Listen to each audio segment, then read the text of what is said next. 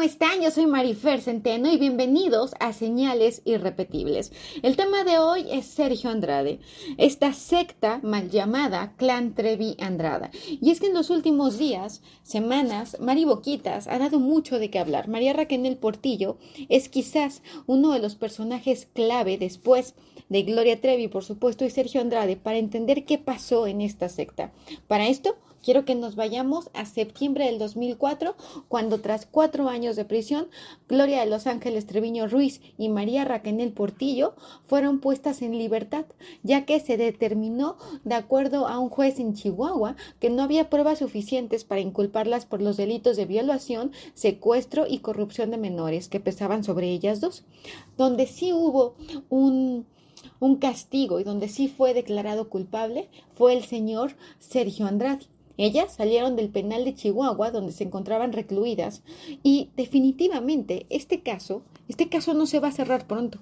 Al contrario, parece ser que va cada vez a generar más interacción, más indignación y sobre todo más atención. Yo soy Marifer Centeno, así que quédate aquí.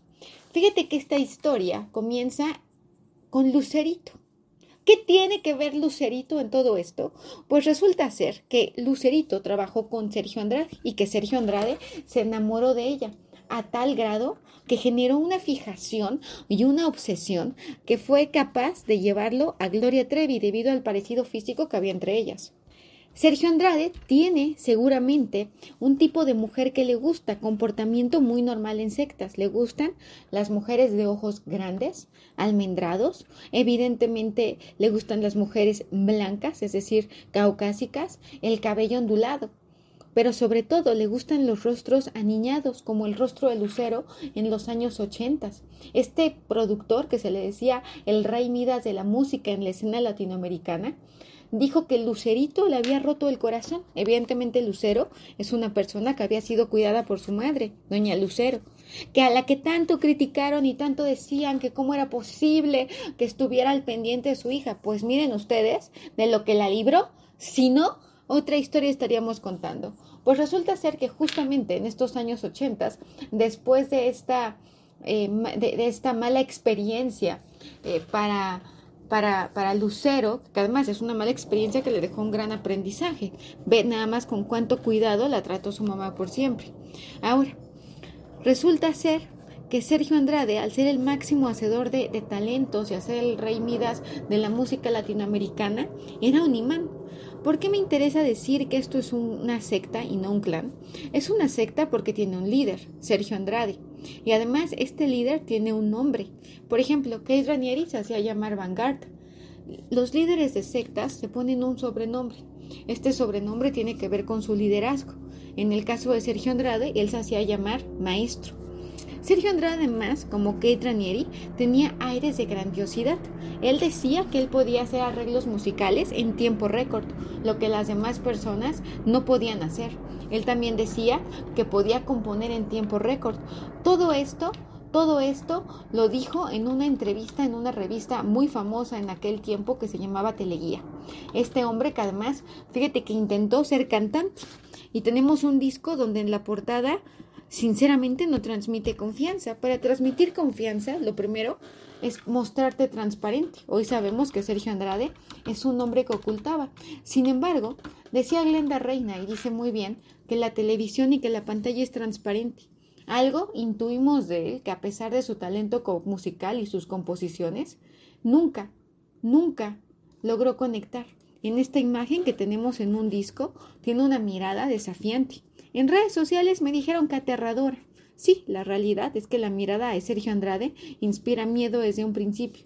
También es una realidad que este hombre se sentía tocado por los dioses, se sentía elegido, este aire de grandiosidad del que tanto hablamos. Él tenía ganchos, y uno de los ganchos fue Gloria Trevi. Otro gancho fue Aline Hernández, quien incluso en redes sociales han enseñado las cartas que mandaba Aline Hernández, que también era una mujer muy joven y evidentemente sin mucha experiencia. Estas cartas que mandaba Aline Hernández queriendo reclutar, eh, queriendo reclutar mujeres. Él las hacía sentir las elegidas. Mari Boquitas, por ejemplo, cuenta que le dijo, eres la estrella que México esperaba. a Aline Hernández le prometió hacerla famosa. Esa era la promesa, que también es parte del idioma de las sectas, es parte de la forma en que las sectas se relacionan. El lenguaje. Generalmente las sectas generan un lenguaje propio. ¿Qué quiero decir con esto del lenguaje propio? Se genera un vocabulario con el fin de generar este sentimiento de pertenencia que tenemos los seres humanos. Los seres humanos tenemos un cerebro eminentemente social, por eso nos gusta estar en masa, y tiene que ver no solamente con platicar, sino con sentir que pertenecemos a algo con este tema de la supervivencia, con el único fin de sobrevivir en la manada. Y parece que Sergio Andrade, si no de forma consciente, si inconsciente, lo sabía. Sergio Andrade además ejercía castigo sobre ellas, que es también común en las sectas, es decir, el estímulo recompensa. En este caso, si tú no le dabas gusto a esta persona, que además otra característica es que te mantiene ocupada, hay un castigo y buscas desesperadamente la aprobación es una realidad que también las hacía tener hambre, cosa que también coincide con Kit Ranieri. A mí me parece muy interesante poder hacer esta analogía, sobre todo ahora que habla María Raquel Portillo, que además cuenta que nunca le gustó que le dijeran Mari Boquitas, que ese fue el nombre que le puso y que además era una expresión burlona debido a esta obra, que además viene eh, del grupo Boquitas Pintadas, que está basado en esta obra de prostitución y de abusos. Imagínate qué nivel de violencia, que a pesar de que muchos artistas tienen su nombre artístico, no tiene que ver con un tema de prostitución. Vemos también cómo Gloria Trevi fue un fenómeno mediático impresionante a finales y a principios de los a finales de los 80 y a principios de los años 90. Fue la estrella juvenil más importante. Ella era el estandarte de valentía, de libertad, pero también de rebeldía. Ella habló antes que nadie de temas como el aborto, ella habló antes que nadie de temas eh, como la libertad sexual, la capacidad de elección, ella dijo que quería ser presidenta, hablaba de política. Era la portavoz de Sergio Andrade. Era una mujer muy joven. Era una mujer muy joven y sin mucha experiencia. Aquí llama la atención algo. Ahora que esta secta se ha disuelto, vemos cómo los personajes que han estado involucrados, por ejemplo, como Karina Yapor, ahora es una fiel seguidora de la iglesia. Eh, Carla de la Cuesta ahora tiene también un grupo donde ayuda a mujeres. De alguna forma, estas mujeres son propensas a estar en grupos, evidentemente bajo un ambiente mucho más saludable, pero me parece algo importante y algo que debe ser también observado. Ahora, fue a finales de los noventas cuando Gloria Trevi deja de ser esta estrella juvenil para ser la más buscada por la justicia. Al mismo tiempo que ella acababa de perder a su hijita, a la única hija que tuvo con Sergio Andrade, a Ana Dalai, una niña que en las pocas imágenes que tiene ella y que además ella ha contado que no sabe ni dónde está ni cómo la enterraron, que no tenía la libertad de acercarse a buscar a su hija, que no tenía la libertad. ¿Por qué? Porque el control es una de las formas más importantes de la secta. Aquí el abusador tiene un nombre, tal y como lo llama María Raquel Portillo, Sergio Andrade, pero ya le dice abusador, ya no le dicen este hombre, este tipo. Ahora sabemos que este hombre es reconocido por sus víctimas como un abusador. Gloria Trevi, cuando tenía 14 años, ganó un concurso como la doble de Chispita, que era este personaje que hacía Lucero y que fue tan trascendental. Esta mujer que estuvo en la cárcel era muy parecida físicamente antes era muy que estuvo injustamente de acuerdo a la ley en la cárcel y habría que ver cómo se desenvuelve el proceso, pero es cosa juzgada. En México ya no se puede juzgar a Gloria Trevi eh, por parte de, no puede ser denunciada por Karina Yapor nuevamente porque ya es cosa juzgada y esa es una garantía constitucional. Bueno, pues resulta que tenía un gran parecido físico con Lucero. Parece ser que ahí es donde se detona todo el problema. Es decir, todas las cosas con las que se quedó con las que se quedó guardadas eh, eh, Sergio Andrade, todas las fijaciones y obsesiones, las trasladó a la enorme Lucerito. La, del enorme Lucerito las trasladó a la talentosísima Gloria Trevi. En Gloria Trevi fue donde materializó no solamente su talento musical, sino también sus obsesiones y sus perversiones. Es una palabra terrible la que estoy diciendo, pero me queda muy claro que este es un hombre un hombre que a mí no me gustaría llamarle enfermo porque nos diremos que no está consciente de la realidad. Sergio Andrade es malo, con todas sus letras. Sergio Andrade es una mala persona. Sergio Andrade es una persona que yo considero que sí podría representar un peligro para la sociedad. Sergio Andrade es un hombre que no tiene límites y Sergio Andrade es el líder de la secta más famosa de los últimos años, que prometía la fama. ¿Cómo eran sus víctimas? Mujeres jóvenes, espectacularmente guapas, pero también solitarias. Todo esto afianza, afianza la idea de la secta. Hoy, María Raquel Portillo abre su corazón en un en un programa que ella hace donde está leyendo y eso evidentemente le quita espontaneidad. Pero llama la atención que cuando esta mujer, que además fue esposa de Sergio Andrade, se casó con él a los 14 años, al igual que Aline Hernández, a los 14 años. Hoy esta mujer habla y dice textualmente, lo amé, o sea, yo sí te voy a decir que sí, que fui estúpida y fui lo que tú quieras, yo sí me enamoré.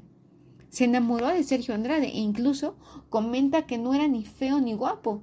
Parte de, del control tiene que ver con la idealización y esta mujer era absolutamente sometida.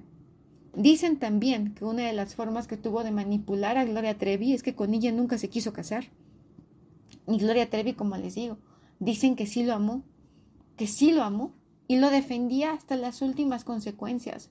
Si yo te ranara las imágenes donde está el esposado y ella, Gloria Trevi, le toca la mejilla cuidándolo e incluso ves cómo sus pies van hacia él, notarías qué devoción y qué cariño le tuvo. Es decir, Gloria Trevi, seguramente, y así es, fue manipulada por Sergio Andrade. Tenía 14 años. Además, creo que aquí ya hemos mencionado el tema de Ana Dalai, esta bebé que murió de forma arrepentida y que dio pie a escalofriantes teorías. Gloria Trevi dice que las fotos que ella tiene de su hija son fotos que recortaba en los periódicos. ¿Qué otra forma de operar o cuál era el modus operandi de Sergio Andrade? Alejar a la gente de su familia. Alejar a la gente de su familia. Si bien es cierto, fueron detenidos en el año 2000, al momento de ser detenidos, a pesar de perder su libertad física, creo que fue el inicio de la, de la libertad emocional. ¿Qué quiero decir con esto? Que a pesar del gran dolor y que a pesar de la gran tragedia de la que fueron parte y de la que fueron víctimas, fue la única manera de escapar del yugo de este hombre, este hombre que escribe poemas, este hombre que le dedica un poema a la gloria de Brasilia, a Mari Boquitas, este hombre que no deja de ser un seductor. Y esta noticia que al día de hoy nos sigue llamando la atención.